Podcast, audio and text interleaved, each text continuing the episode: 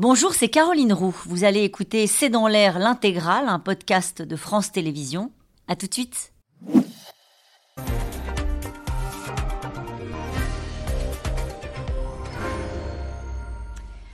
Bonsoir à toutes et à tous. Nous attendons vos questions SMS, Internet et réseaux sociaux pour alimenter notre discussion. La crainte des violences dans les manifs, le coût financier des grèves ou la résignation après le vote de la loi en cette dixième journée de contestation de la réforme des retraites. La mobilisation est en net retrait partout en France. Le gouvernement a déployé un dispositif de policiers euh, inédit avec l'espoir d'éviter les images de violence comme ce week-end notamment à Sainte-Soline avec néanmoins aujourd'hui des tensions euh, les cortèges à Lyon, Bordeaux ou Rouen. Les oppositions dénoncent la volonté du président de jouer le pourrissement. L'exécutif, de son côté, choisit de tenir coûte que coûte et refuse les propositions de médiation des syndicats. La stratégie de Macron est-elle risquée? A-t-il les moyens de tenir? Les violences vont-elles continuer? Que veulent vraiment ce qu'on appelle les Black Blocs? Macron tenir à quel prix? C'est le titre de cette émission.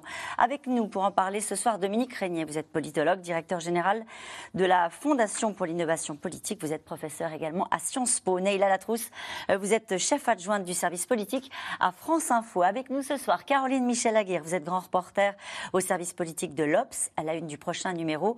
Sortir de l'engrenage, c'est aussi la question qu'on va essayer de se poser ce soir. Enfin, euh, Driss Youssef, vous êtes docteur en droit public, spécialiste des questions de sécurité. Bonsoir à tous les quatre. Merci de participer à ce C'est dans l'air en direct. On n'a pas encore tous les chiffres de partout, mais effectivement, la CGT annonce 400 50 000 manifestants à Paris contre 800 000 le 23 mars. Est-ce qu'on est face à peut-être un moment de bascule, Dominique Régnier? Oui, c'est l'hypothèse qu'on peut faire sans préjuger quand même du futur, parce que ce sont des situations inflammables. Euh, et il peut y avoir d'autres protestations qui, qui s'agrègent. Mais en ce qui concerne la réforme des retraites, ça ressemble à une fin de cycle. Euh, c'était déjà perceptible lors de la dernière grande manifestation qui avait eu un certain succès, euh, mais qui, n'était que la quatrième depuis le début du mouvement par ordre d'importance. Et donc, en réalité, euh, derrière le succès dont se satisfaisaient les, les syndicats, on notait déjà euh, un essoufflement. Là, aujourd'hui, c'est très net. Euh, il y a certainement, je crois, moi, là-dedans, une forme d'incompréhension de, la part de, tout ce que euh, la réforme intéresse, y compris auquel elle peut déplaire. C'est quelle est, au fond, l'issue sur, sur laquelle comptent les syndicats ou les opposants. Parce que dans la mesure où quoi qu'on en pense, le processus institutionnel mmh. et, politique a eu lieu, euh, avec les, caractéristiques qui ont été maintes fois euh, commentées. L'idée d'arrêter, de suspendre, d'annuler parce qu'il y aurait des manifestations dans la rue ou des troubles dans la rue, je crois, ouvrirait sur une période de, grand, de grand chaos que même, à mon avis, ceux qui ne souhaitent pas cette réforme ne veulent pas. Mm. Néla Latrousse, j'ai parlé de Paris, mais c'est pareil euh, sur la tendance à hein, la démobilisation. Je ne sais pas si c'est le mot qu'il faut utiliser, en tout cas une baisse de la mobilisation. Euh, c'est pareil à Rennes, à Bayonne, à Montpellier, à Toulouse. C'est une tendance euh, qui est assez nette, à laquelle s'attendaient, à votre avis, les syndicats depuis le début. Ils le disent ça coûte cher de faire grève. On voit à Paris, les éboueurs, on dit, euh, la CGT chez les éboueurs a dit on arrête, en tout cas on suspend pour l'instant parce que ça coûte trop cher. Et jeudi dernier, pour la 9 journée de mobilisation, ils avaient tous reconnu que ce qui avait joué le rôle de carburant euh, dans le fait de retrouver du monde dans la rue, c'était la prise de parole euh, du chef de l'État. Depuis, l'exécutif s'astreint à un silence assez prudent. Euh, il n'y a pas de, de grandes déclarations euh, susceptibles de, de remettre euh, de l'huile sur le feu. La, Première ministre tente une concession qui n'en est pas vraiment une en disant le 49.3, je m'engage à ne plus l'utiliser en dehors des textes budgétaires. C'est précisément ce qu'elle a fait jusqu'ici. Donc c'est pour ça que c'est une concession qui n'en est pas une. Mais en tout cas, consigne est donnée au ministre de voilà d'éviter de rallumer un peu ce, ce de, de, la contestation, d'apaiser. C'est le, le, terme exact utilisé par par Elisabeth Borne. et l'issue proposée d'ailleurs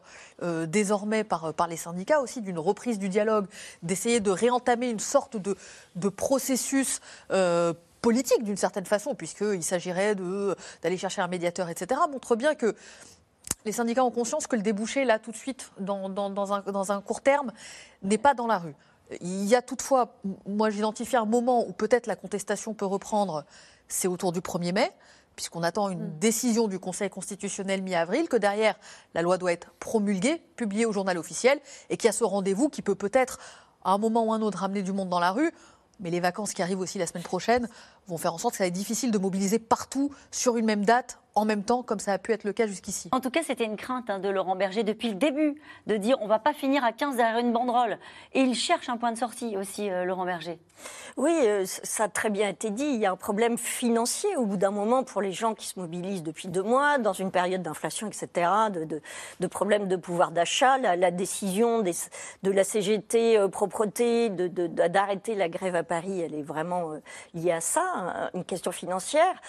Moi, je dirais que l'interrogation principale sur la poursuite du mouvement, elle est sur la mobilisation des jeunes. Euh, si jamais les jeunes embrayent, parce que eux, pour le coup, euh, ils ont d'autres problèmes, mais euh, pas de problème immédiat de de, fin de mois, même s'ils ont aussi des, problèmes financiers. Euh, la clé, ça peut être la mobilisation des jeunes et je dirais le noyau le plus contestataire, le mieux organisé des syndicats. On sait que la CGT a des caisses de, grève, etc. Mais de toute manière, la mobilisation dans la rue, je pense que même les syndicats eux-mêmes aimeraient bien que ça débouche sur quelque chose. Donc maintenant, la question, c'est quelle est l'étape d'après Comment on en sort? On va en parler ce soir de l'étape d'après. Euh, Driss Youssef, euh, je le disais en débutant cette émission, la crainte, et ça a été, alors je ne sais pas si ça a été surjoué par euh, le ministre de l'Intérieur, en tout cas la crainte de voir des violences dans les cortèges euh, avec cette, euh, cette mobilisation inédite de forces de police pour Paris, pour les grandes villes, est-ce que ça a pu, à votre avis, aussi décourager, comme c'est souvent le cas, hein, les gens n'allaient plus manifester depuis des années parce qu'on avait la peur des casseurs, il y avait la peur des violences. C'est certain que ça inquiète les, à la fois les manifestants comme aussi les organisations syndicales qui trouvent chez ces manifestants effectivement un réservoir pour pouvoir exprimer haut et fort les idées, les opinions communes. Et euh, euh, les, précédentes séquences, en tout cas de manifestations, en tout cas ont donné raison au ministre de l'Intérieur, puisqu'on a vu la dernière manifestation la semaine dernière, en tout cas à Paris, où on a eu quand même des violences assez inhabituelles, dont un niveau d'intensité rarement inégalé. Et euh, samedi dernier à Sainte-Soline, pourtant une manifestation avec des saisies relativement importantes la veille, avec la présence de nombreux gendarmes mobiles et de CRS, ou en tout cas de policiers, des interpellations, des fouilles et des saisies quand même important. Et même avec ça, on a vu effectivement les images de samedi dernier qui ont, me semble-t-il, en tout cas à mon sens, réussi à refroidir d'une certaine manière des manifestants de déambuler euh, sur la voie publique. Il y a eu un effet Sainte-Soline? Ah, il y a manifestement un effet Sainte-Soline quand effectivement les services de renseignement indiquent effectivement que ce euh, mardi on peut avoir une mobilisation de Black Bloc quand on parle de 1000 Black Blocs. Eh ben c'est sûr que les premières victimes des Black Blocs, au-delà des policiers et des gendarmes, ce sont aussi ces manifestants qui se retrouvent effectivement pris entre le marteau et l'enclume et qui ont peur pour eux. En tout cas, le dialogue de source se poursuit entre l'exécutif et les syndicats. Un nom ferme a clos euh, la proposition de Laurent Berger pour une pause et une médiation. Le gouvernement parie euh, peut-être sur euh, l'essoufflement du mouvement alors que la mobilisation a baissé partout en France pour cette dixième journée de manifestation. Mathieu Lignot avec Théo Manval et David Lemarchand. Mobilisation en baisse, mais manifestants toujours aussi déterminés.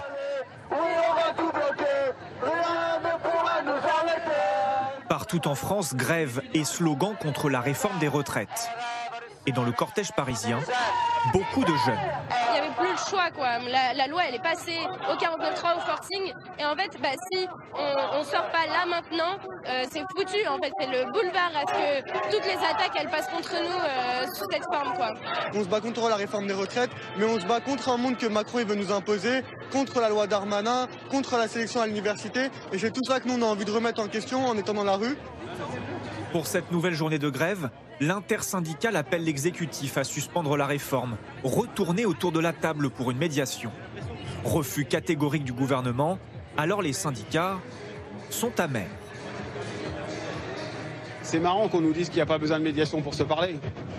On demande, depuis le 19 janvier, date de la première mobilisation, il n'y a pas une seule rencontre.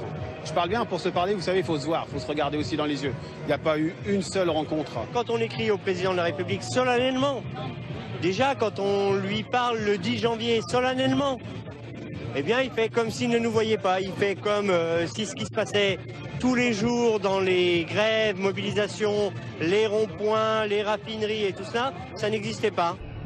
Cette idée de médiation fragilise la majorité à l'Assemblée nationale.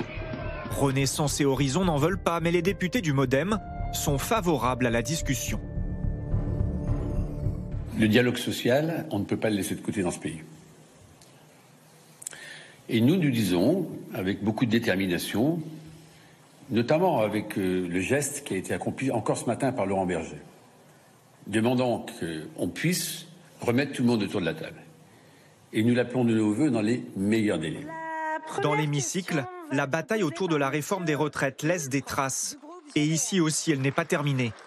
Séance de questions au gouvernement cet après-midi, enfin en théorie. Madame la Première ministre, cette interpellation n'est pas une question d'actualité au gouvernement. Le groupe GDR et les députés communistes n'attendent pas de réponse d'un gouvernement qui refuse de répondre aux Français et méconnaît l'actualité sociale.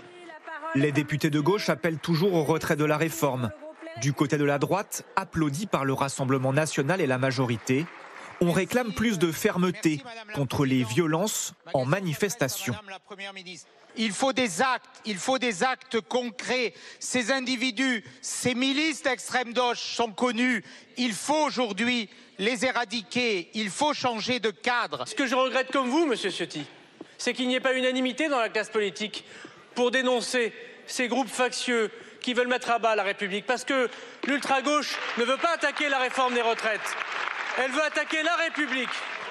Une critique contre les élus de gauche de la NUPES. Ils sont accusés d'attiser les flammes, y compris par Emmanuel Macron hier. Il y a un réel projet politique mené par la France insoumise qui tente de délégitimer l'ordre raisonnable, nos institutions. Une stratégie politique dénoncée par la France insoumise. Jean-Luc Mélenchon appelle à la retenue cet après-midi. À chacun d'entre nous de faire preuve de sang-froid et de volonté d'action pacifique. Car euh, la violence est le moyen qu'utilise le ministre de l'Intérieur pour invisibiliser le mouvement social et la propre maîtrise que ce mouvement a de lui-même.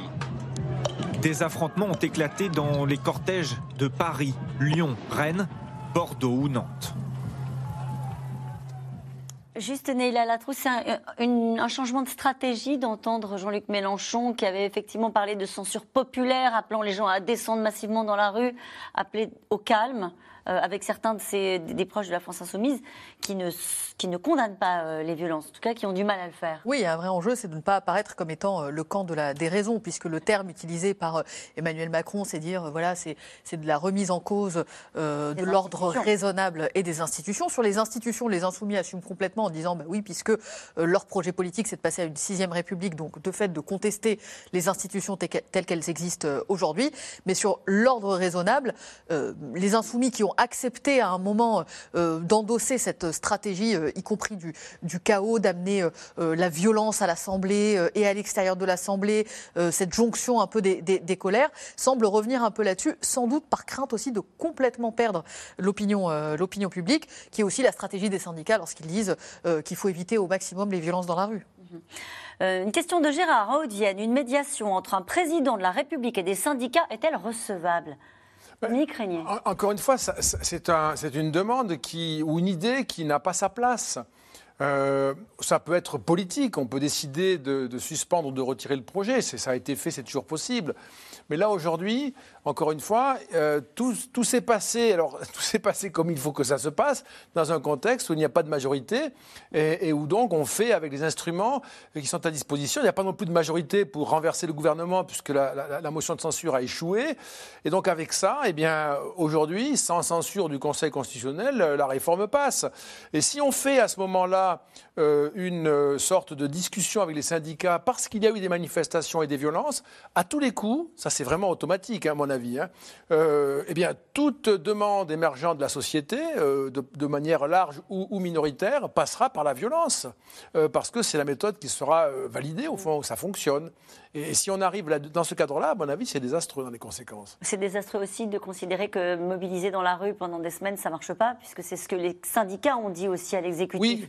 En disant on a fait, on a été responsable, on a été raisonnable, et vous ne nous avez pas écoutés. Oui, mais c'est aussi parce que, euh, au fond, cette mobilisation dans la rue, euh, la question, si vous êtes président, euh, c'est de la mettre en regard avec les suffrages. Mm.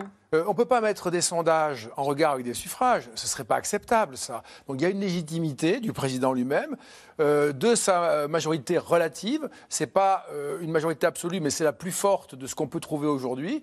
Et donc il met en balance la souveraineté du suffrage et dans la rue, 1,2 million, 1,3 million aux plus grandes heures, et plus, beaucoup moins aujourd'hui. Et c'est une façon de rassurer aussi, à mon avis, l'opinion sur la possibilité euh, qu'il y ait une sorte d'effondrement. Parce que si vous dites, au fond, c'est la rue avec 800 000, 1 million de personnes qui font la loi pour aller très vite, hein, c'est beaucoup plus anxiogène euh, qu'enthousiasmant pour la plupart des Français, ça.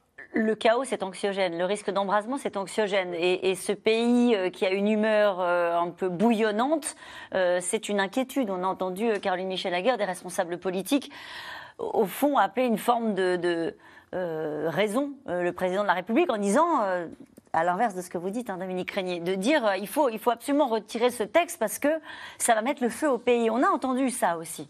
Bah, vous avez utilisé le mot tout à l'heure de dialogue de sourds. Je crois que l'absence de dialogue est extrêmement anxiogène. Et euh, Laurent Berger a théorisé longuement pendant cette crise sur tous les plateaux le fait qu'il y avait une démocratie représentative, mais qu'il y a aussi une démocratie sociale qui s'exprime par la voix des corps intermédiaires, que euh, les, citoyens, euh, plus aujourd'hui qu'hier, veulent s'exprimer à d'autres moments que le moment où ils vont poser euh, leur bulletin dans l'urne, c'est-à-dire une fois tous les cinq ans, pour ce qui est de la représentation nationale, et qu'ils souhaiteraient que leur message soit entendu euh, plus régulièrement. Donc l'absence de dialogue, euh, et on ne va pas refaire un cours sur la démocratie qui est l'organisation de la conflictualité, etc., mais l'absence de dialogue est forcément un échec, et même dans, dans l'hypothèse où le pourrissement permettrait l'emporte permettrait le statu quo. C'est-à-dire que finalement, comme on a dit, les contraintes financières font que les gens ne peuvent plus se mobiliser, que euh, voilà, les, violences s'arrêtent à défaut de s'apaiser. Euh, ce qu'on a entendu de très fort et qui vient depuis le premier quinquennat, euh, le sentiment du mépris, le sentiment de ne pas être considéré, la réaction à la parole du président de la République, qui loin d'apaiser, c'est vrai que théoriquement, quand même, le président de la République a, a, une position de rassembleur, d'apaisement. De, de, C'est comme ça que lui-même, Emmanuel Macron, s'est exprimé après le deuxième tour. Là, ce vote m'oblige. Voilà, sur ce point-là, on ne le retrouve pas et ça laissera des traces. Mhm. Euh, peut-être avec vous, Driss Aït Youssef, sur euh, ce qu'on a entendu par le secrétaire général du syndicat des commissaires de police nationale, que vous connaissez sans doute, qui s'appelle David Lebras. Et il dit le risque, c'est aussi celui d'une bavure à la Malik ou Euh, cela pourrait tout faire basculer. On sent bien que dans ce moment d'extrême tension, euh, ça se passe en ce moment même à partout en France et, et, pas seulement dans la capitale, il y a ce risque que les forces de l'ordre, à un moment donné, alors bavure, accident, euh, que sais-je. Et voilà pourquoi on, sent bien que quand certains disent qu'ils jouent avec le feu, euh, euh, il, y a, cet argument-là. Bien sûr, je pense qu'il faut remettre les choses politiquement en perspective. C'est-à-dire que quand on dit quelquefois, sous l'effet de la violence, le gouvernement recule, la réalité, c'est pas tout à fait ça. C'est-à-dire que le gouvernement et l'autorité administrative ont peur d'une bavure.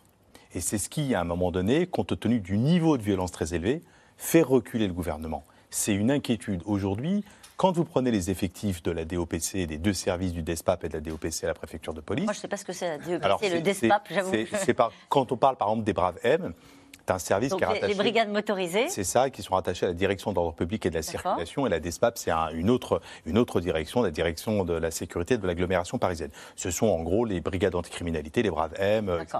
Ils ont les moyens aujourd'hui, ils ont les moyens aujourd'hui d'impacter 2000 black blocs ils ont largement les mhm. moyens d'impacter fortement 2000 black blocs à Paris.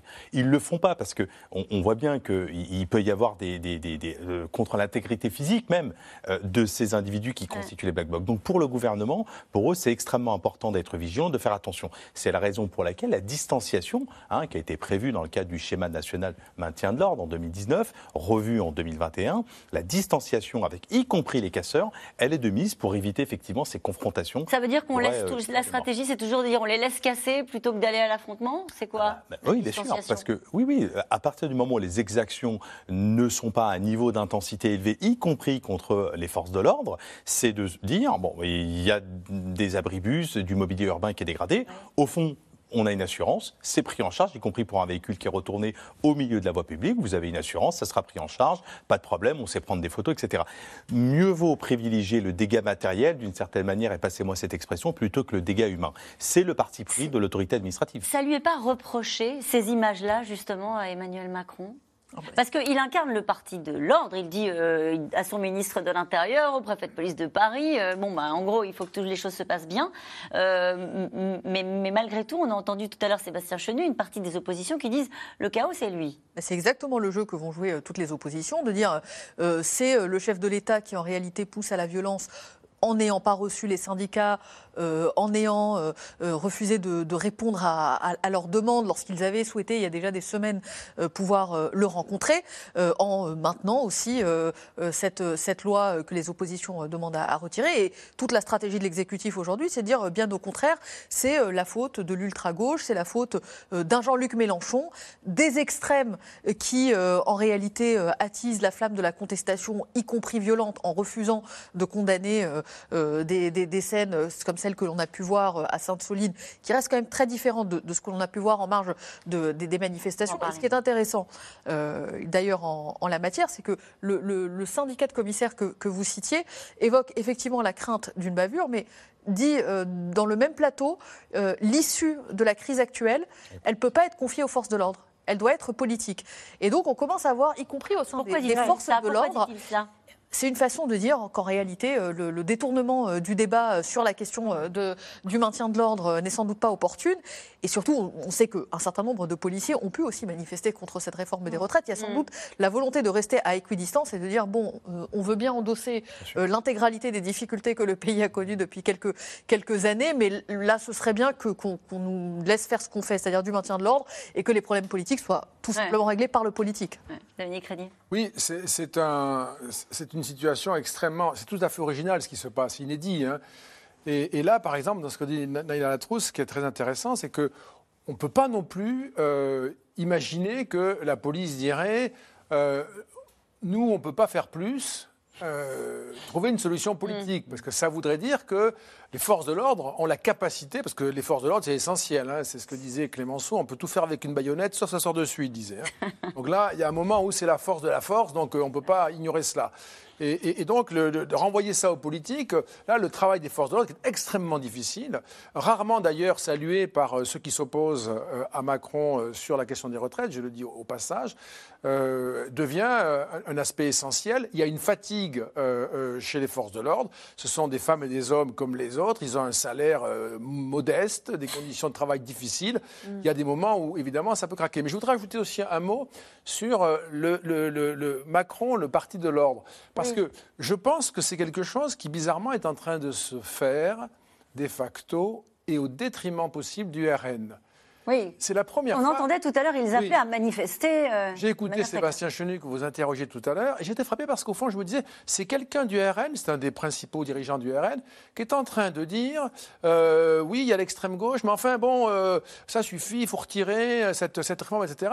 Au fond, ça n'était plus du tout le RNFN qui aurait évidemment, bille en tête, demandé qu'on rétablisse l'ordre, que ce chaos était insupportable. Donc ils sont en train peut-être.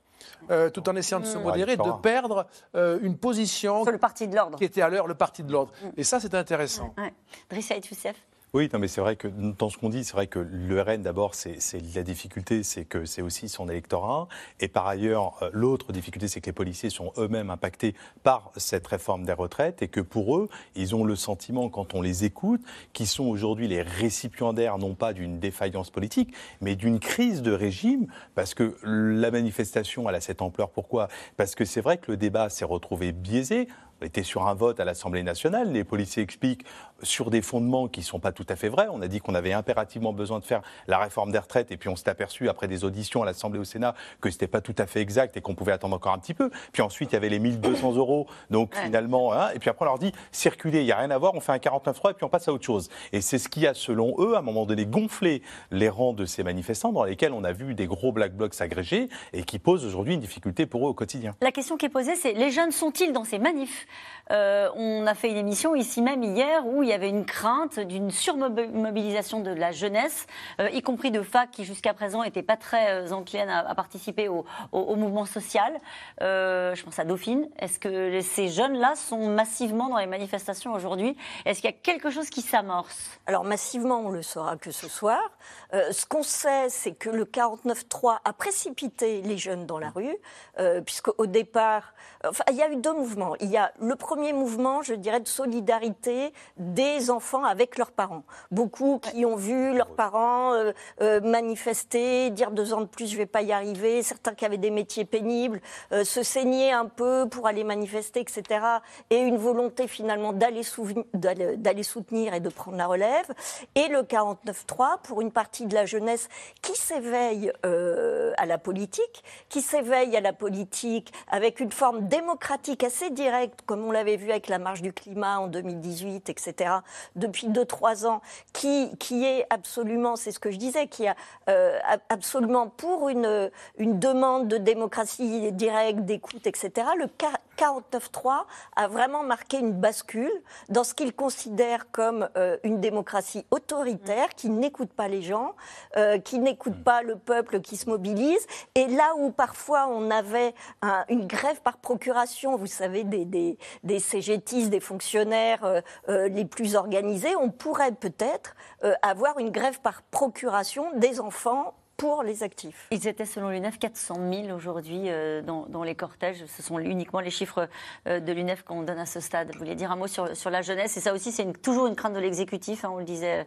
euh, hier aussi. Oui, le sujet, c'est est-ce que cette contestation sociale va servir de débouché à l'expression euh, euh, d'une série de malaises accumulés euh, sur ces derniers temps? Je me souviens à l'époque du, du Covid, par exemple, euh, autour d'Emmanuel Macron, il y avait la crainte qu'il y ait un ressentiment de la jeunesse à l'égard des générations plus âgées en disant euh, on a fait un confinement pour protéger euh, les publics les plus fragiles, donc a priori les plus âgés. Et à l'époque, l'entourage d'Emmanuel Macron nous, nous vendait des, euh, des mesures intergénérationnelles en faveur de la jeunesse à la sortie de crise.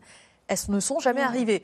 Il y a eu le sujet de l'inflation euh, par la suite, avec euh, tous ces étudiants qu'on a vus euh, aller dans des, euh, dans des distributions euh, euh, alimentaires euh, qui, qui, qui avaient un peu plus de mal bah, à trouver des jobs d'été parce que Ouais, euh, sûr. pendant deux ans, ça a été compliqué, etc.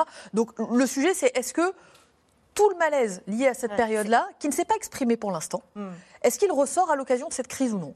Et d'ailleurs, quand on dit juste la jeunesse, ça ne veut pas dire grand-chose. Non, hein. c'est les C'est- jeunesses. C'est Les ça, ce sont les jeunesses. hein. En plus, bon, juste là-dessus, ce qui est tout à fait étonnant, c'est que nous ne sommes pas arrivés à en parler, à à nous en expliquer. Les syndicats n'ont même pas essayé. Parmi les grandes questions d'inégalité, il y a celle-là qui n'a pas été posée par les syndicats. Et assez bizarrement, cette réforme, c'est une réponse aux inégalités intergénérationnelles. C'est une réforme. La retraite par répartition, quand on passe de 62 à 64 ans, c'est pour les nouvelles générations. Et qu'on n'ait pas pu l'expliquer, que les syndicats ne s'en soient pas souciés à aucun moment. Et, et que, au fond, même ces jeunes gens, ceux qui manifestent, ne se sentent pas concernés par une réforme qui n'ont pas les avantages, mais qui préserve un peu de leur situation, parce que par, par euh, répartition, ça veut dire que c'est ça le problème, c'est une, une difficulté. J'ajouterais aussi que ces nouvelles générations, il faut bien rappeler, malheureusement, elles sont politisées, mais malheureusement, elles ne votent pas. Bien sûr. Et donc, il y a une difficulté aussi à ne pas participer aux élections. Euh, c'est tout à fait dommage. Et ensuite, euh, pour une partie en tout cas, à mon avis, c'est encore à ce stade très minoritaire. Se sentir, con- ça sera peut-être massif, se sentir concerné par la réforme des C'est-à-dire dénoncer le déni de démocratie avec le 49-3 et ne Même pas, pas voter. voter. Ouais, ouais. Euh, Une des raisons pour lesquelles on a cette situation, et ce n'est pas, c'est pas les jeunes, mais c'est que les, les électeurs ont été tous majoritairement abstentionnistes en juin 2022, les jeunes comme les plus âgés. Essaye, tu Mais- mais veux dire un mot. c'est- c'est vrai que c'est les plus compliqués, y compris à encadrer lors des manifestations, parce que quand vous regardez les cortèges des organisations syndicales, globalement, ce sont des organisations plutôt bien structurées, avec des cars qui partent des collectivités, comme on a pu le voir, et là, une jeunesse qui tente de, de s'agréger, et que les forces de l'ordre ont un peu du mal à accompagner dans, dans ces cortèges, à telle enseigne qu'on les retrouve dans des attroupements. Sur le plan politique, oui, c'est intéressant. C'est-à-dire qu'à la fois, vous les avez en mobilisation dans le cadre de cette réforme donc, euh, contre les retraites, 49.3, et puis à Sainte-Soline, c'était intéressant d'écouter cette jeunesse, notamment à Sainte-Soline, qui disait Attendez, nous, c'est un- une espèce de petit référendum local, concertation locale sur la privatisation de quelque chose qui manque sur Terre c'est l'eau. Et on ne peut pas, vous, à un niveau un peu plus, euh, la privatisation, accaparer l'eau par des agriculteurs, nous remettre en cause l'existence qui sera de la nôtre demain. Et ça, ils font de la politique avec ça. Et on va y revenir euh, euh, sur ce sujet de Sainte-Soline et sur les, les- les actions aussi euh, violentes. Juste une question avant d'aller au deuxième reportage.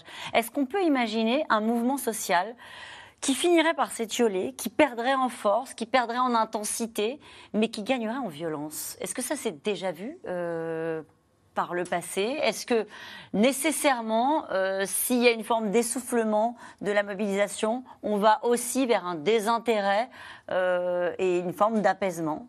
C'est une possibilité dans cette situation actuelle que d'avoir cette évolution-là, c'est-à-dire un mouvement qui s'essouffle, comme vous l'avez décrit, Oui. Et une partie du mouvement qui reste surchauffée par les positions intérieures, par la politisation, notamment, moi je crois beaucoup l'effet du rôle de la France insoumise, par la politisation de l'opposition à ce, à ce projet, au-delà, qui a dépassé les syndicats, qui les a, à mon avis, desservis, euh, et que ça se maintienne dans une radicalisation que ne pilote plus personne. Parce qu'à un moment donné, les manifestants, ils sont autonomes, si je puis dire, sans faire référence à des mouvements, mais ils agissent par eux-mêmes, la colère les porte, ils veulent en découdre, ils ne veulent pas euh, plier euh, bagage, et, et ça devient à la fois, c'est un peu l'effet Sainte-Soline dans un autre sens, c'est-à-dire qu'on a peur de manifester, mais ça légiti- délégitime aussi les manifestations. Neila Latrousse On peut imaginer euh, une- effectivement une, une- une mobilisation qui, qui s'essouffle et moi, je pense que c'est ce à quoi on va, on va assister. Alors après, est-ce qu'il resterait des,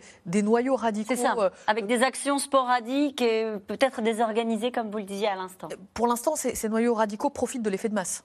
Donc le, le risque aussi euh, d'une mobilisation euh, en baisse, c'est de ne plus être, euh, voilà, de plus pouvoir profiter de cortèges. En revanche, on peut imaginer un champ de braise prêt à se, à se rallumer à n'importe quel, quel incident. En tout cas, on en a un petit peu parlé depuis le début de l'émission. Ils sont ceux que les policiers redoutent sans doute le plus. hein. Je parle sous votre contrôle dans les manifestations, les black blocs, des groupes ultra-violents, mobiles et organisés, qui s'en prennent souvent physiquement aux forces de l'ordre et puis aux symboles aussi hein, du capitalisme. Ils étaient à Sainte-Soline, ils sont attendus aujourd'hui et ils sont présents aujourd'hui encore euh, dans les cortèges. Qui sont les black blocs Benoît Thébault.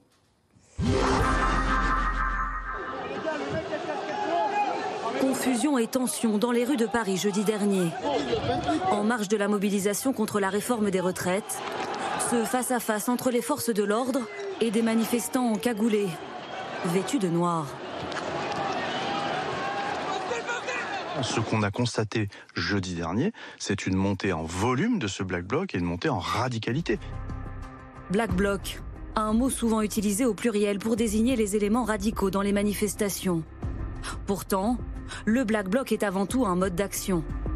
Une infiltration des cortèges par des manifestants au visage masqué et habillés tout en noir. Objectif de cette stratégie, finir par former un bloc compact et anonyme au milieu de la foule. À l'origine du Black Bloc, un mouvement de contestation né en Allemagne dans les années 80. Des militants d'extrême gauche affrontent la police pour défendre leur squat. Pillage de magasins, incendie, échauffourée. La police allemande les surnomme Schwarzer Blocks, bloc noir en français.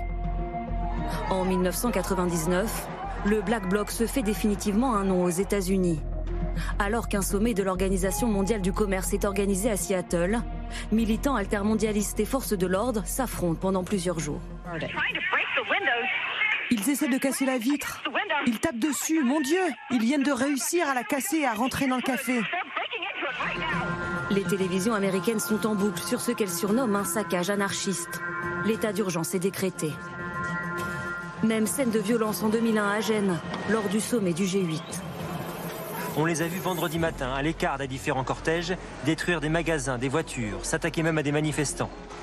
En France, la mouvance s'immisce dans la politique nationale. En 2016 au moment de la loi travail, mais aussi en 2019 lors des manifestations contre la réforme des retraites. Des actions violentes assumées par les principaux intéressés au nom d'une idéologie d'ultra-gauche. On ne peut pas isoler non plus cette violence de la violence sociale extrême qui existe dans ce pays. Et que si on est un tant soit peu conséquent en politique et qu'on a envie de changer le monde, euh, eh ben on se protège et euh, on attaque. Un discours bien connu de ce journaliste, auteur d'une enquête sur le sujet. Les gens pensent que le Black Bloc casse n'importe quoi. C'est pour ça que je dis c'est pas un casseur. Évidemment, il casse, mais c'est une casse ciblée.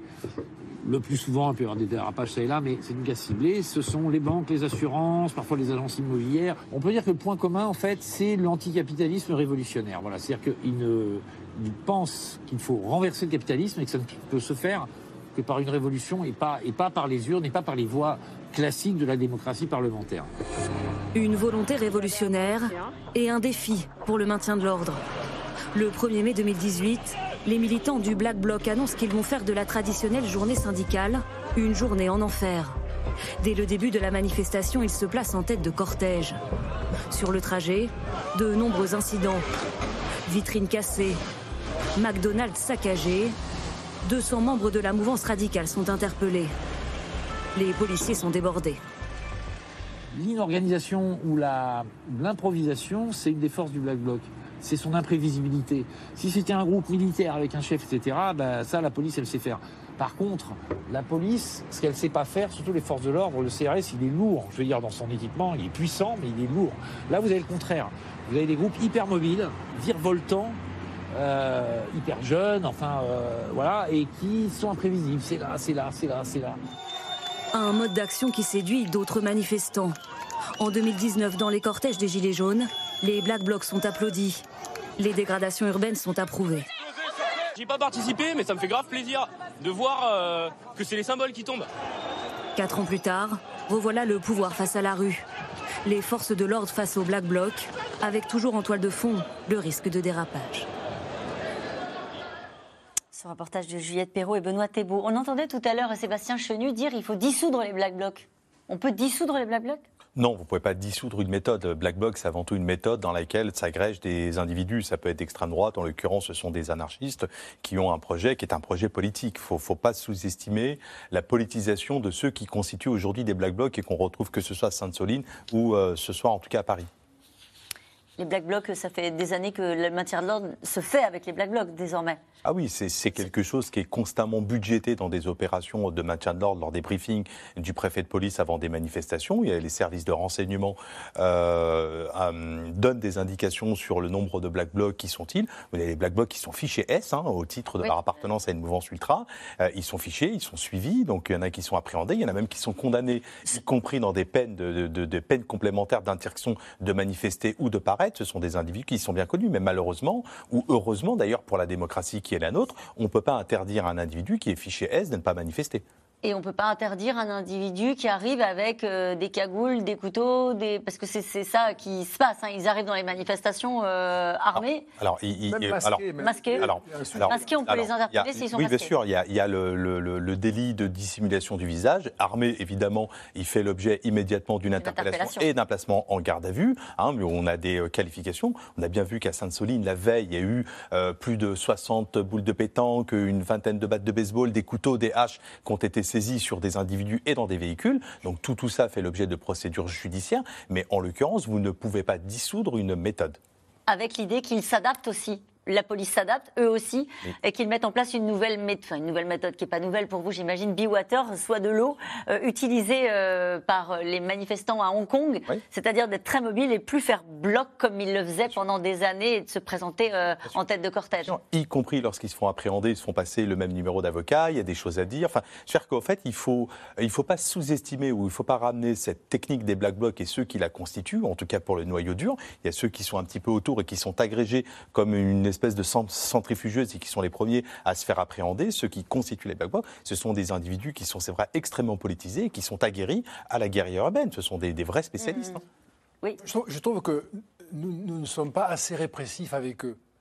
Ils sont ultra dangereux, violents. Euh, euh, Driss Youssef donnait des exemples d'armes qu'on saisit sur eux. Ce sont des armes qui peuvent tuer, hein, sans, sans aucun problème. Ils ont des comportements de milices militarisées. Euh, ils sont vraiment dangereux pour les manifestants, pour tout le monde.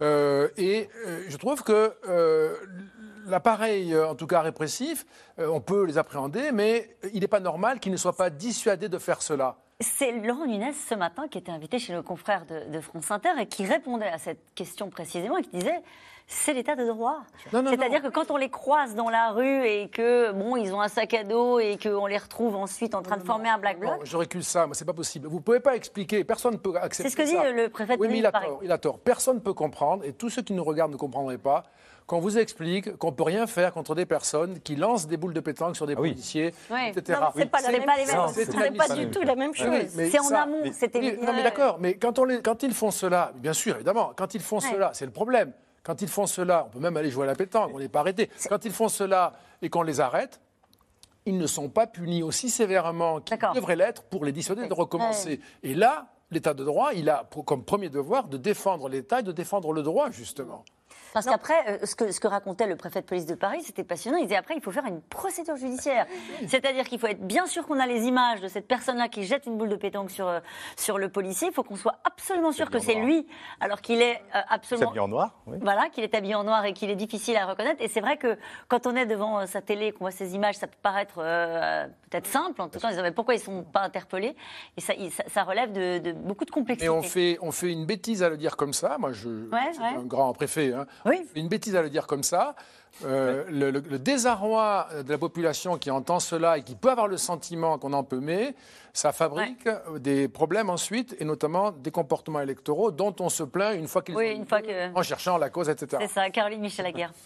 Bah, malheureusement ou heureusement, ça dépend comment on se place, mais on ne peut pas euh, arrêter les gens euh, tant qu'ils n'ont pas commis de délit. Oui, ça, on est d'accord. Donc, euh, la première chose, non, mais c'est Oui, ce oui. qu'il a dit en disant on est dans un état de droit, et les arrestations préventives ne peuvent pas euh, normalement vous conduire euh, en garde à vue, et le fait d'être fiché S pour vos opinions d'extrême droite ou d'extrême gauche, euh, si vous n'avez pas euh, rien fait de mal ou si la police euh, n'a pas de preuve de constitution d'une infraction, ne vous emmène pas à, être, à être en garde à vue. Donc la réponse, il me semble que les syndicats l'ont dit à plusieurs reprises, y compris les syndicats de policiers, elle est politique et elle n'est pas sécuritaire.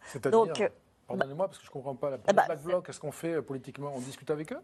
Bah, politiquement, c'est. Enfin, je ne suis pas là pour Non, répondre non, non, ils sont pour pas les là Black pour Blocs. dire-. Non, non, non, mais Excusez-moi, je- ne suis pas, je Blocs. suis pas représentante. Non, mais c'est vrai mais- qu'on peut se poser la question de savoir comment s'emparer du sujet. En fait, En fait, ça marche pas. ce sont des gens qui ont euh, une, euh, un dia- un- une, por- une parole politique, pardon, une parole politique qui remet en cause les symboles, on les voit bien, hein, qui remet en cause le Capitalisme. le fonctionnement du système financier, euh, également euh, ce qu'ils considèrent comme une privatisation des, des biens communs, de l'eau, etc. Donc il y a aussi, moi, moi je trouve quand même qu'on oublie, pardon, qu'il y a eu deux phases dans cette, euh, dans cette mobilisation. Il y a eu une phase où il n'y a eu aucune violence. Aucune dégradation, où le Black Bloc, ou en tout cas le recours au Black Bloc n'a pas été là. Pour reprendre ce que j'ai dit euh, tout à l'heure, on les a vus monter en ligne quand ils ont considéré que euh, le système démocratique ne fonctionnait plus, était bloqué, et que c'est la violence qui ferait basculer les choses. C'est pour ça que je me permets d'insister que l'idée que euh, démocratie est avant tout une communauté politique où les gens doivent se parler et trouver des débouchés politiques, y compris à des revendications qui peuvent paraître révolutionnaires. La réponse politique, en tout cas concernant une partie de ces contestations qui sont liées à la lutte contre le réchauffement climatique, une forme d'écoterrorisme, a dit le ministre de l'Intérieur. Cette réponse de Gérald Darmanin cet après-midi, qui a annoncé euh, sa volonté de dissoudre un groupe qui s'appelle le Soulèvement de la Terre, qui est intervenu notamment euh, à Sainte-Soline. On lui avait reproché à l'extrême droite de ne pas dissoudre des groupuscules d'extrême gauche. Il s'en est emparé. Oui, et c'est euh, pour le coup un groupe qui euh, assume euh, dans son manifeste euh, l'action radicale comme un moyen d'action politique, en jugeant qu'il y a une forme de, de violence dans la façon dont nous tous, les dirigeants, ne répondraient pas à l'urgence de la crise climatique, et que face à cette violence-là, il faut une violence plus immédiate, donc des opérations notamment Mm. contre des méga-bassines ou de, de saccage de- d'installations qui sont jugées non écologiques. Euh, Cette phrase aussi toujours de Gérald Darmanin, il est en situation, après avoir beaucoup entendu Olivier Dussopt, là on entend beaucoup Gérald Darmanin, et qui avait parlé des, des- à propos des Black Blocs, des Black Bourges. Oui. En, en- en expliquant que c'était euh, expliquait? que, que de fait c'était euh, plutôt une- une- enfin des, euh, des militants de ou en tout cas des, des, des militants radicaux issus euh, ou d'extraction un peu un peu aisée avec un niveau d'éducation élevé. de gauche, hein. je pense qu'il aurait pu dire des blagues Et, et c'est ouais. là où je rejoins la, la question de la, de la réponse euh, politique, c'est que euh, de fait, les spécialistes qui étudient ces mouvements euh, depuis euh, quelques années euh, relèvent que par exemple lors des premières manifestations de ces black blocs sur euh, le territoire français vers 2009, euh, ceux qui étaient euh, qui, qui passaient devant devant les tribunaux, euh, on pouvait avoir euh, par exemple un étudiant euh, de Centrale, c'était un cas Ouais. qui avait marqué à l'époque, euh, qui travaillait comme consultant et qui euh, touchait euh, à l'époque en 2009, donc c'était beaucoup hein, avant l'inflation, euh, 4200 euros de, de salaire. Donc effectivement, euh, plutôt des fils de profs, euh, des, euh, des universitaires, donc des gens d'une extraction aisée.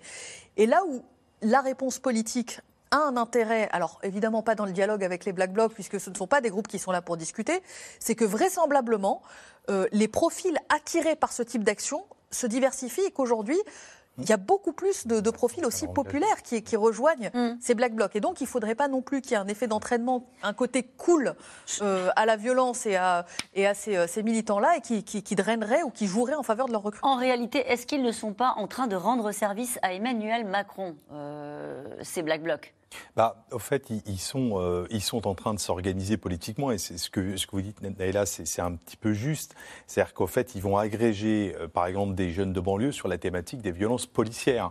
Et donc, venez rejoindre ce mouvement, venez rejoindre le combat. Nous avons le, le même ennemi, c'est cet État répressif. La problématique, c'est que quand quelquefois on regarde sur des images à la télévision ces individus qui constituent des black blocs intervenir, encore une fois, et comme je l'ai indiqué, on peut envoyer les policiers et les gendarmes, les impacter. La difficulté, c'est Les impacter, ça veut dire les interpeller. les interpeller de manière assez forte. Ouais. Le problème, c'est que il va y avoir des blessés.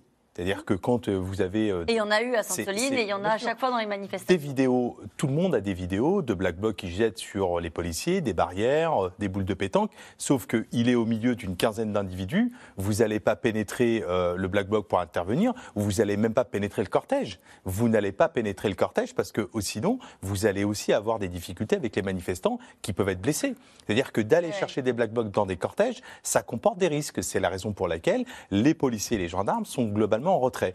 Et pour C'est difficile à entendre ce que vous dites. Je- J'entends que, j'entends c'est une réalité du maintien de l'ordre pour toutes les raisons que vous évoquez. Bien sûr. Mais Et pour faire écho à ce que disait pardon, Juste- Dominique Régnier, je, je termine juste, c'est que c'est c'est vrai que systématiquement, d'une part, ça abîme le mouvement social. Alors avec des millions de gens qui, depuis le début, se sont manifestés, qui se sont manifestés euh, contre la réforme des retraites, euh, et d'autre part, ça donne le sentiment qu'au fond, il y a une forme de laisser passer, laisser casser euh, pour pour ces mouvements organisés. Bien sûr, mais je vais juste prendre un petit exemple. Une manifestation, me semble-t-il, je crois que c'était le 1er mai. On avait un petit groupe de Black Bloc qui s'était constitué au milieu du cortège dans le carré des dirigeants des organisations syndicales. Et donc, pour tenter de les déloger, les gendarmes avaient jeté des grenades lac- lacrymogènes. Et tout de suite, Martinez a raison, s'est offusqué en disant on est en train de se faire gazer, c'est inacceptable, etc., etc. Donc, c'est juste pour vous donner l'exemple de la cette grenade, complexité. la complexité d'aller les appréhender. Mhm. Juste sur ma question de est-ce que ça rend service à Emmanuel Macron, quand viennent les Black Blocs, en général, les ministres de l'Intérieur se frottent les mains. Je caricature volontairement. hein.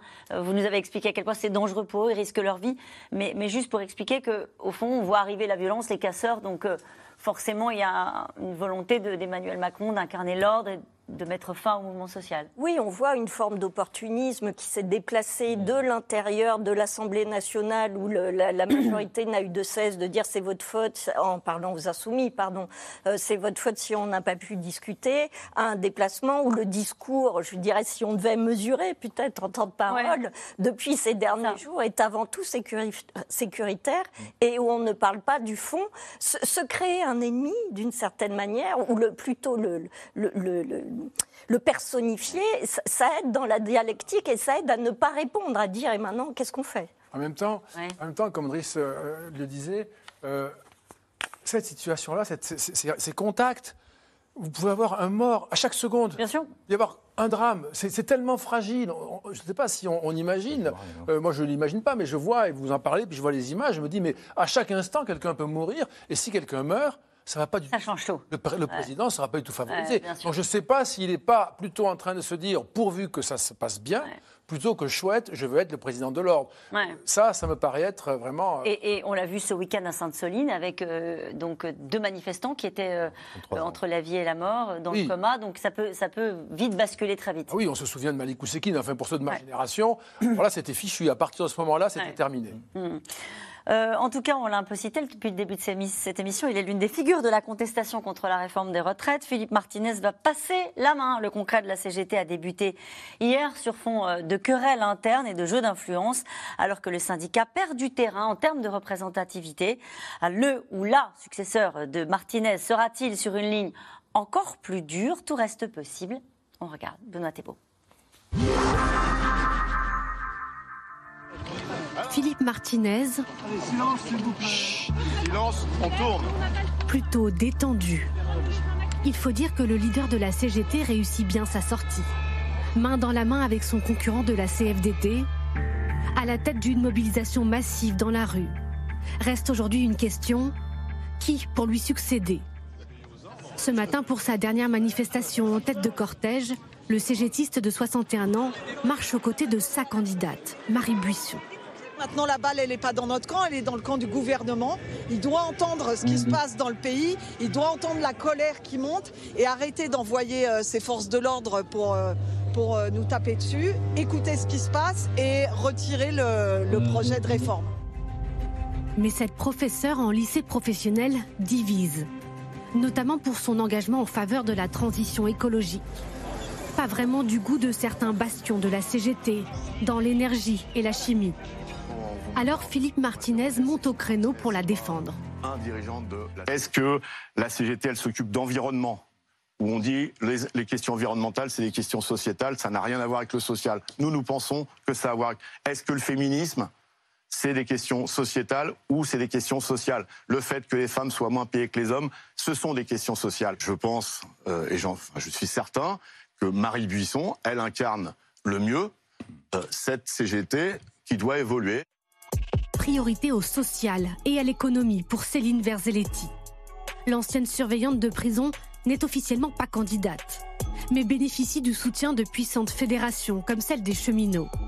Adhérente du Parti communiste, elle défend l'idée d'une CGT à l'ancienne en faveur de la grève reconductible. Euh, il y a une attente forte de la population aussi d'avoir des organisations euh, fortes, rassemblées, mais très offensives aussi, parce que face, est face à un gouvernement qui est finalement très radical aussi. En fait, c'est lui qui est radical d'ailleurs. Face à ces deux candidatures féminines, un homme voudrait imposer une ligne beaucoup plus radicale. Olivier Matteux, le patron de la Fédération des Bouches-du-Rhône, s'est illustré en octobre dernier par ses propos incendiaires lors du blocage des raffineries on a fait un truc très simple. On est allé voir le préfet. On dit, vous, la première réquisition, c'est la guerre. C'est la guerre. Jusqu'au dernier CGTiste, vous devrez nous crever. Vous touchez un camarade dans une raffinerie, on vous met le feu au département, mais pas le feu s'énerve. On vous met le feu au des flammes. Olivier Matteux n'a pas peur de montrer les muscles, y compris en interne. Hier au Congrès, démonstration de force pour montrer son désaccord avec l'équipe Martinez. Des divergences nombreuses, comme sur la guerre en Ukraine lorsqu'il affirme ne soutenir ni Poutine ni Zelensky, ou lorsque l'intersyndicale propose ce matin une médiation au gouvernement.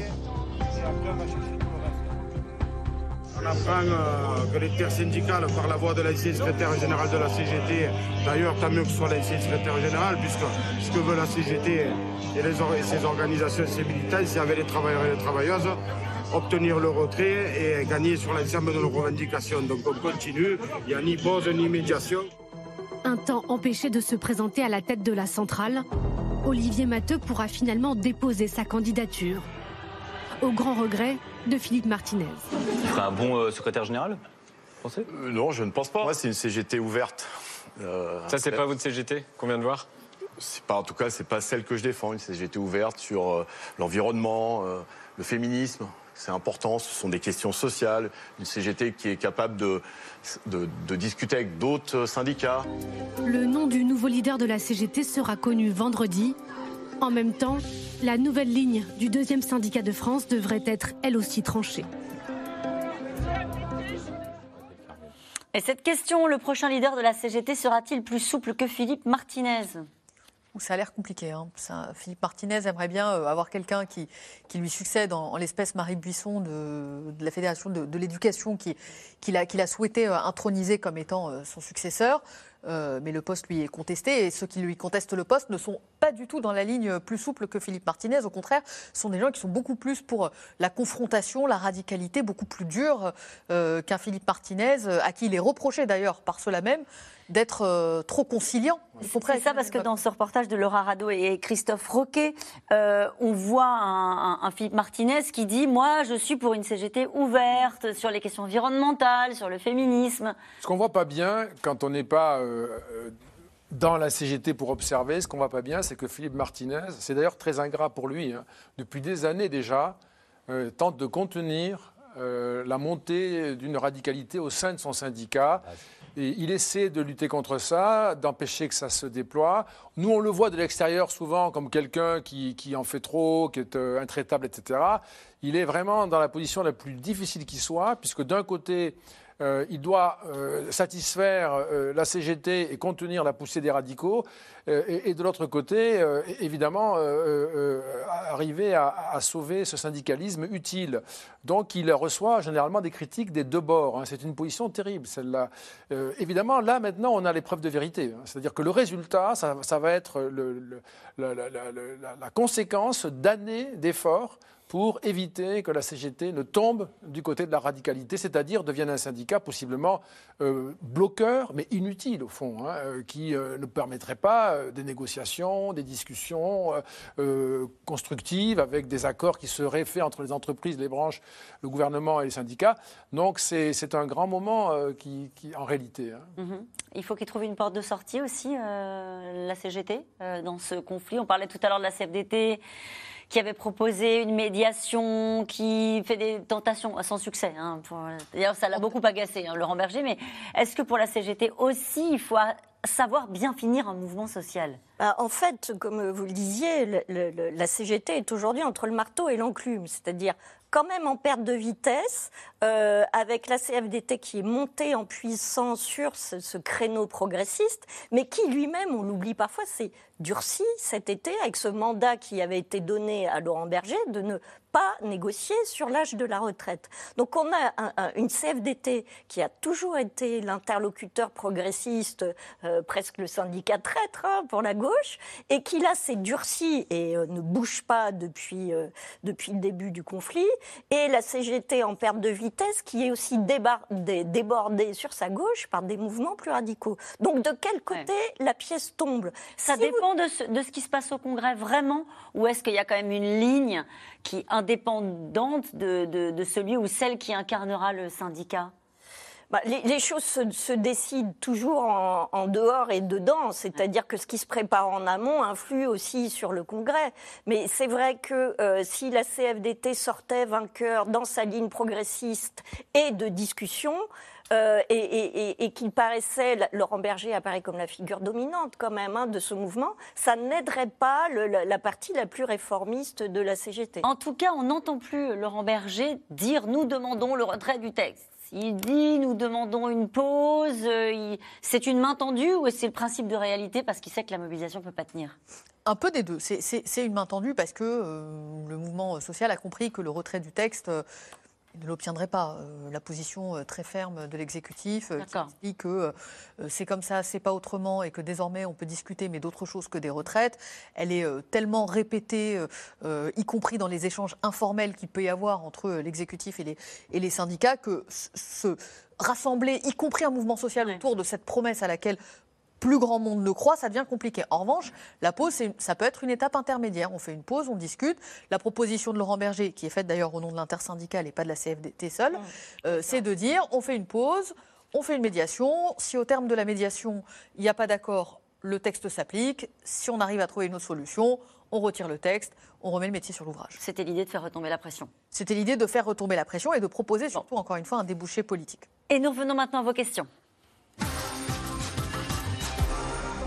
Conseil Et d'attendre le Conseil constitutionnel de Caroline Michel-Aga. Bah, allez-y, expliquez-nous pourquoi. Oui, parce que le, le- le Conseil constitutionnel est, est- est face à une question, c'est-à-dire euh, le- les trois euh, partis qui ont posé, enfin il y a le RN, il y a la NUPES et il y a les sénateurs socialistes, je crois, qui ont interrogé le Conseil constitutionnel sur un certain nombre de points de, qui ont déjà été évoqués ici de constitutionnalité euh, de la réforme. Et par ailleurs, il y a la question de- du référendum d'initiative partagée euh, qui peut venir, si euh, le processus est en cours, euh, tamponner euh, l'application de la loi. Ça Or, pourrait, si le Conseil constitutionnel disait oui au, euh, au RIP, comme on dit, ça laisserait au fond un an, Voilà. quasiment. Au moins. Ou, Au ou moins. dans un an, on pourrait avoir une décision rétroactive, d'un- ce qui n'est pas très, il y a des étapes avant. très bien dans un état de droit, une décision rétroactive d'un référendum qui annulerait une loi. Or, le Conseil constitutionnel a jusqu'au 21 avril pour dire si la loi s'applique ou pas. Donc l'idée d'une pause d'un mois, sachant qu'on est le 28 mars, c'est l'idée qu'on se donne le temps de souffler et de laisser au Et tout le monde a repris euh, ces, ces vieux cours de Conseil constitutionnel et on redécouvre l'article 10 qui permettrait donc au gouvernement, s'il le souhaitait, de dire au Parlement allez, vous pouvez délibérer une nouvelle fois. Bon, pour l'instant, c'est pas du tout l'intention de l'exécutif. Non, non, parce que si vous faites ça, il faut comprendre. Enfin, il- le problème sur ces affaires-là, c'est qu'il faut essayer de, de se placer à la, à la- à la place de, de- de l'autre. Et, et là, on ne peut pas euh, considérer comme une bonne idée de, laisser, à penser, de laisser penser que on ouvre à nouveau, on donne du temps et on peut discuter. Si vous faites ça, ça ben, sera un naufrage. repart, quoi. Allez, une question de Patrick. Dans le Doubs, le gouvernement dit tendre la main mais refuse une, médiaton- une médiation. Est-ce crédible? Euh, alors, j'ai été beaucoup étonnée que la médiation soit refusée aussi vite. hein. On, a, vu dans d'autres temps, face à des propositions, euh, par exemple la taxation des super-profils l'été dernier, il y avait eu plusieurs semaines de flottement. Oui, pourquoi pas, faut voir, on n'exclut rien, rien n'est tabou, tout est sur la table. Ce genre de phrase un peu euh, euh, attrape-tout. Euh, là, euh, en l'espace de deux heures, l'idée était euh, euh, enterrée euh, euh, par, euh, par le gouvernement. Euh, pour autant, est-ce qu'il avait le choix? Pas vraiment. Euh, un président de la République qui dirait euh, je ne peux plus discuter avec les syndicats en direct et j'ai besoin d'un tiers de confiance, c'est reconnaître qu'en réalité, il, est, il est déjà empêché. Il n'y avait pas d'autre issue possible. Une question d'Adrien dans le Doubs. Le nombre de manifestants diminue-t-il à cause des violences? On en parlait tout à l'heure. À votre avis, ça joue? C'est une hypothèse. C'est une, Ouais. euh, des, euh, une des hypothèses qu'effectivement, il y a, euh, compte tenu de l'inquiétude des manifestants, bah, il y a quand même une diminution de leur présence sur la voie publique. Une question de Serge dans le Val d'Oise. Beaucoup de Black Blocs sont identifiés et arrêtés, mais ils sont relâchés. Pourquoi? Ils sont relâchés parce que, comme l'expliquait le préfet de police, a raison. C'est-à-dire que vous avez, dans un délai euh, pendant la garde à vue, 24-48 heures, vous avez la nécessité de démontrer qu'il a commis, ou en tout cas qu'il a participé à la commission d'une infraction. À défaut de démontrer, bah, évidemment, le doute doit pouvoir bénéficier aux mises en cause et donc il est im- immédiatement relâché. Et dans une démocratie, c'est plutôt sain que lorsqu'on n'a pas de preuves, eh ben, on remet un individu en liberté. Les Black Blocs ne servent-ils pas Macron en décrédibilisant les vastes mouvements de protestation qui se déroulent dans le calme? C'est une crainte qu'on peut avoir, évidemment, y compris pour tous les manifestants euh, qui ont euh, euh, manifesté, pris sur leur temps de travail, porté une Sur parole apaisante, pris sur leur salaire, et de voir leur mouvement, leur, leur parole politique euh, balayée par les images extrêmement spectaculaires des violences. Mais il y y, a aussi les politiques, quand même, ceux qui sont élus n'ont pas à tenir le langage qu'il leur arrive de tenir dans des moments pareils, un langage surexcité, un langage invitant euh, à en découdre, non pas physiquement, mais un vocabulaire euh, trop. Vous pensez à la France Insoumise là Oui, trop dur, trop. euh, bon, censure populaire, ça va, on comprend l'idée. Mais à d'autres moments, des mises en scène qu'on a commentées et qui sont considérées comme des charivaris par Jean-Luc Mélenchon, qui en réalité sont très claires hein, dans la menace que ça fait peser sur, sur l'ensemble de notre rapport politique les uns aux autres, ce sont des façons de. En fait, de ne pas décourager le recours à la violence. Ça devrait être la limite absolue. Ouais. Les opinions peuvent s'exprimer parfaitement. Et là, c'est quand même une faute qui, je pense, concerne aussi euh, certains politiques. Le fait que certains politiques d'ailleurs refusent de condamner ces, ces violences, hein. interview après interview, on leur pose systématiquement euh, la question. Euh, Dominique Donlin, si les syndicats perdent leur combat, la rue risque-t-elle de prendre le relais? Oui, on n'a pas la réponse. En tout cas, si les syndicats perdent leur combat, j'insiste sur ce point, politique, c'est-à-dire que si on reste sur deux euh, positions figées, c'est-à-dire le pouvoir, les syndicats proposent quand même quelque chose, médiation, pause, etc. Et euh, le, le, pouvoir politique qui dit non, qu'est-ce qu'on fait? Le, problème, c'est que si la rue ne prend pas le relais maintenant, elle le prendra peut-être un autre jour sur autre chose, sur Sainte-Soline, sur autre chose. Cette colère-là, elle ne s'éteint pas, elle se fixe sur autre chose. Donc la question qu'on pose ce soir, tenir à quel prix? C'est-à-dire que même si tout ça s'arrête, il restera quelque chose Évidemment. À votre avis? Oui, certainement. Oui, mais ça, dépendra finalement de la méthode du gouvernement demain. C'est-à-dire que là, aujourd'hui, vous êtes sur un 49-3. Si vous expliquez que vous serez encore sur une réforme importante demain avec un 49-3, c'est. Elle a dit non.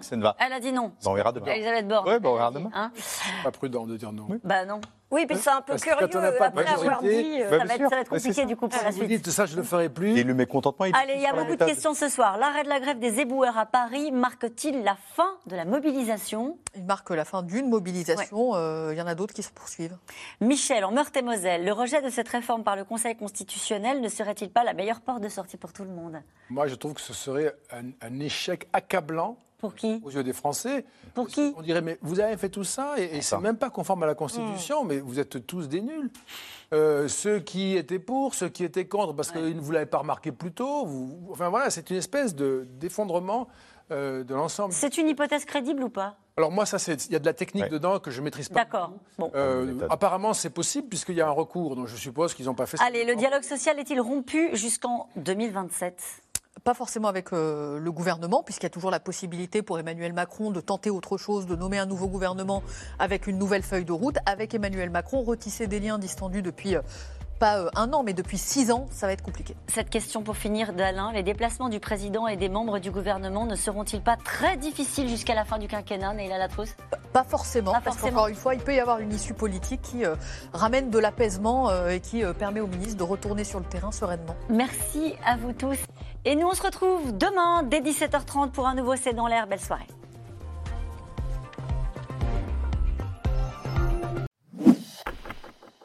Merci d'avoir écouté C'est dans l'air. Comme vous le savez, vous pouvez désormais écouter l'intégrale, mais aussi l'invité ou vos questions à nos experts. Tous ces podcasts sont disponibles gratuitement sur toutes les plateformes de streaming audio. Et pour le replay vidéo, c'est sur France.tv, bien évidemment. À bientôt.